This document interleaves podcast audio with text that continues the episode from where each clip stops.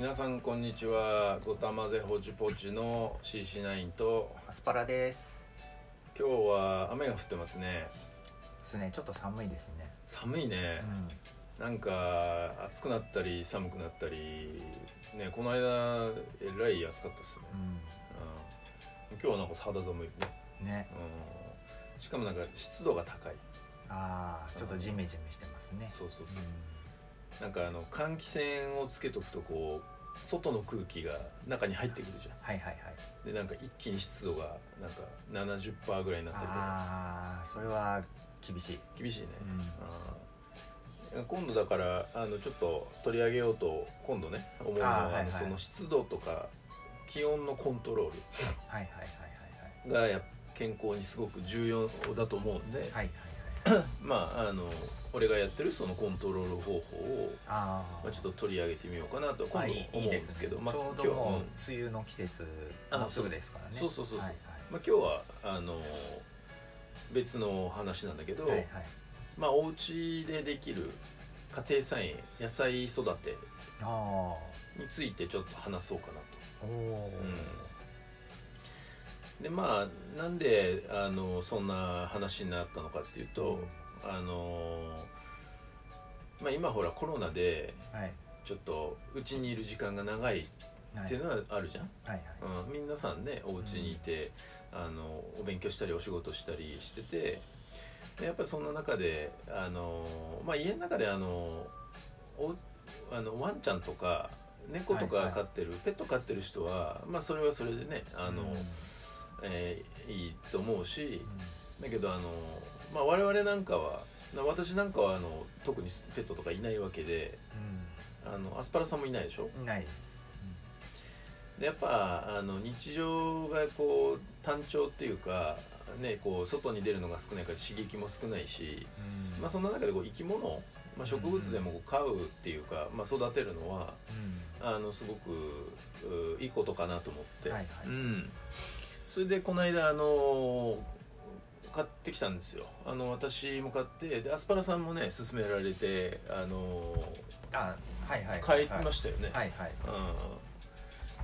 うん、でまあ私はトマトとあナスとかえー、とあとなんだっけ小玉スイカとか枝豆とか、うんあ、ピーマンとかあとバジルとかそういうのを結構、すごい数多いですね。そうそうそうそう、はいはい。買って。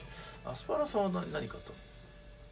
もちろん アスパラでしょアスパラはい。この前少し話しましたよね。あの、うん。なぜアスパラという名前になったかっていう由来でそこでちょっと話したんですけどアスパラとあれがまさに。はい。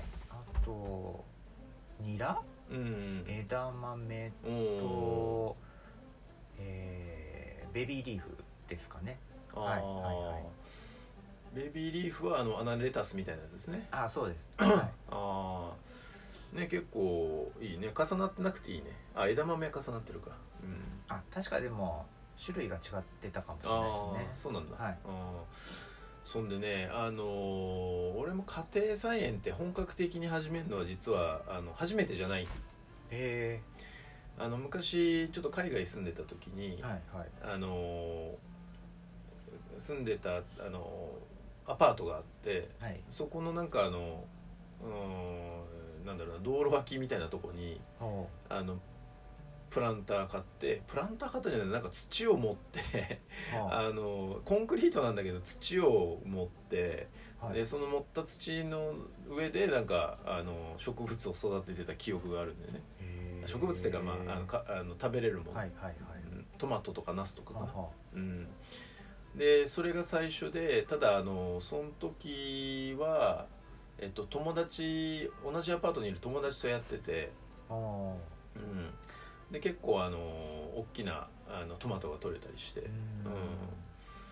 でそれが第1回目だったんだけど、まあ、その時はあの、まあ、自分あの物を買って運んでぐらいであとは友達が結構世話してたんで、あと食べるぐらいしかいなかったんで、任せきりな感じですか任せっきりだったんだけど。はいはいはい。でまああのどうやってやるはノウハウハウツーみたいのははいはい。蓄積しなかったんだけど、であのその後あの、まあ海外で家を買って。あえその家の庭であのまあ畑みたいにして耕して、あの野菜を育ててたことがあって、うん、でその時はあの結構、まあ、トマトとかやっぱりナスとか、うん。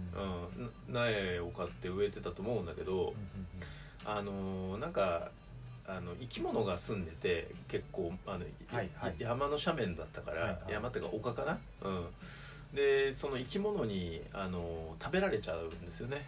へそれでなんかトマトとかもなんかすごいこう夏で熟れてきて、はい。であの大きくなって、はい。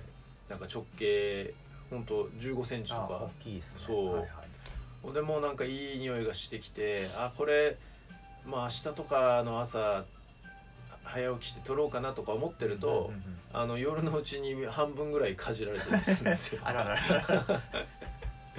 俺次の朝なんかもう呆然としつつ、まあねちゃんと仕事にも行ってたんであのまあ終日はやっぱり疲れて収穫とかする気しないから、やっぱ土日とかでももうその時にまでにはもう大体食べられてたっていう,、はいはいはいはい。はいっていうぐらいなんか自然のと動物のが力が強い地域で、うん、なんかもうそれ以来やる気なくなって なんか、はい。うん、もう畑も荒れ放題。っあららららら。て感じだったんですけどまあ、今回あのね日本でコロナでちょっとプランター買ってそれであの例のあの腐葉土っていうかなんなんつったっけあれ？あの土。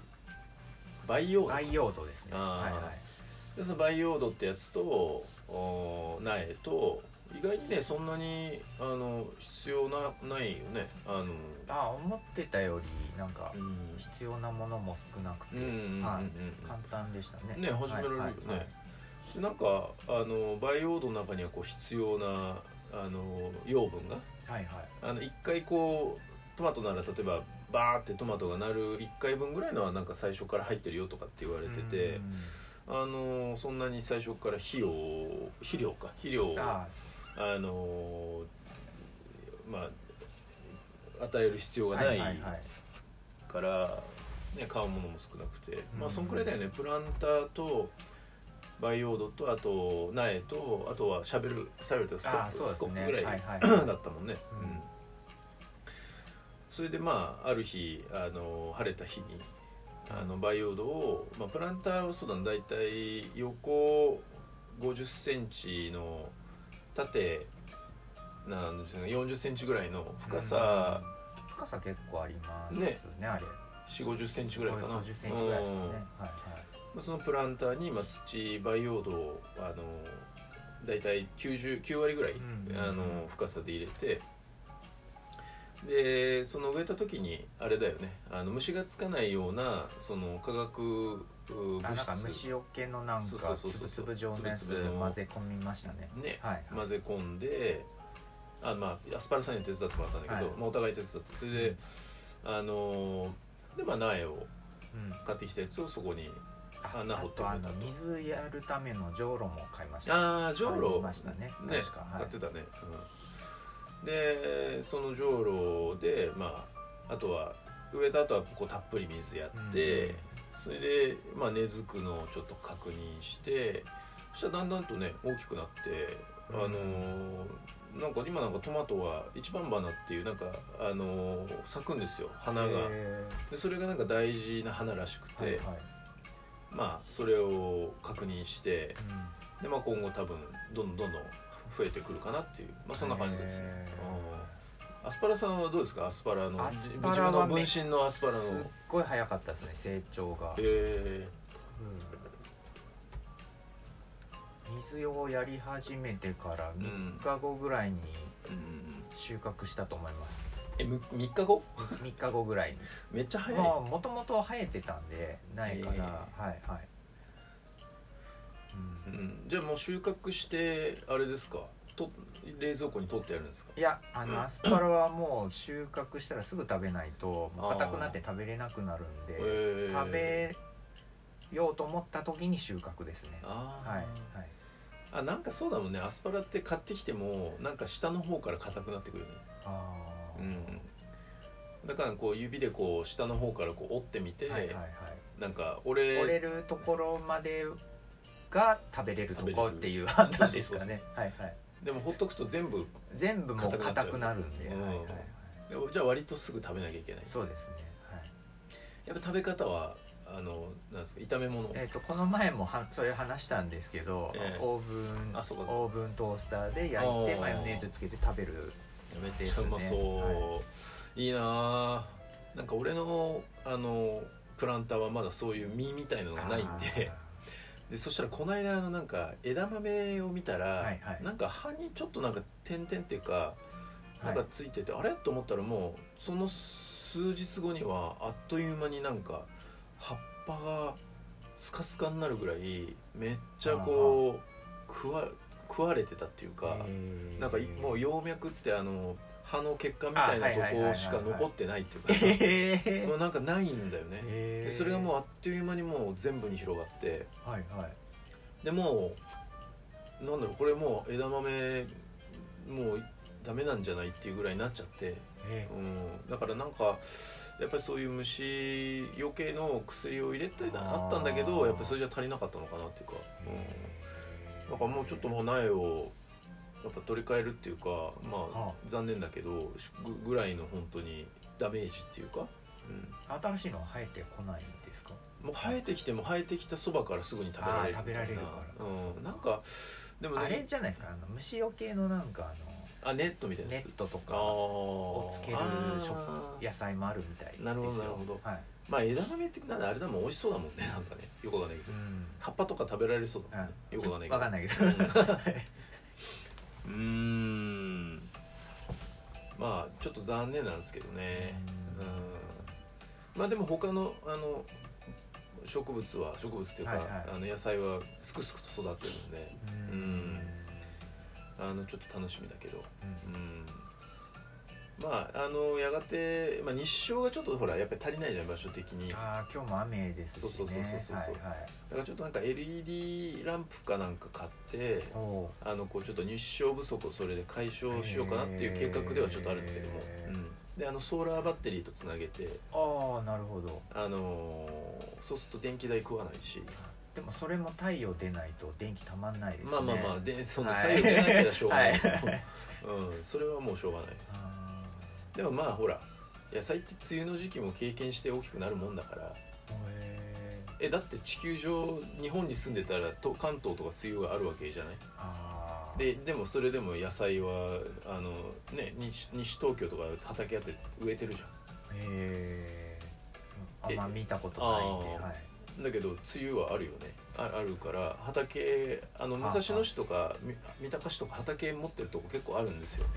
あの、うん土地持っててほら遊ばせといてもあの税金高いんで農地として使ってるとことかあるんですよ。ああいうとこも梅雨は経験するけどちゃんと収穫収穫が出るってことはあの植物は別にあの大丈夫ってことだから。まあまあそういうあの環境の中でもあはいはい。あのちゃんと育ててうん。収穫があればいいなっていうことでうん。ちょっと楽しみに、うん。はい、してます、ねね。アスパラさんもねあの枝豆とかね、そうですね。うん、枝豆。枝豆。早く食べたい。ビールのお供に。はい。はい。早く飲みたい。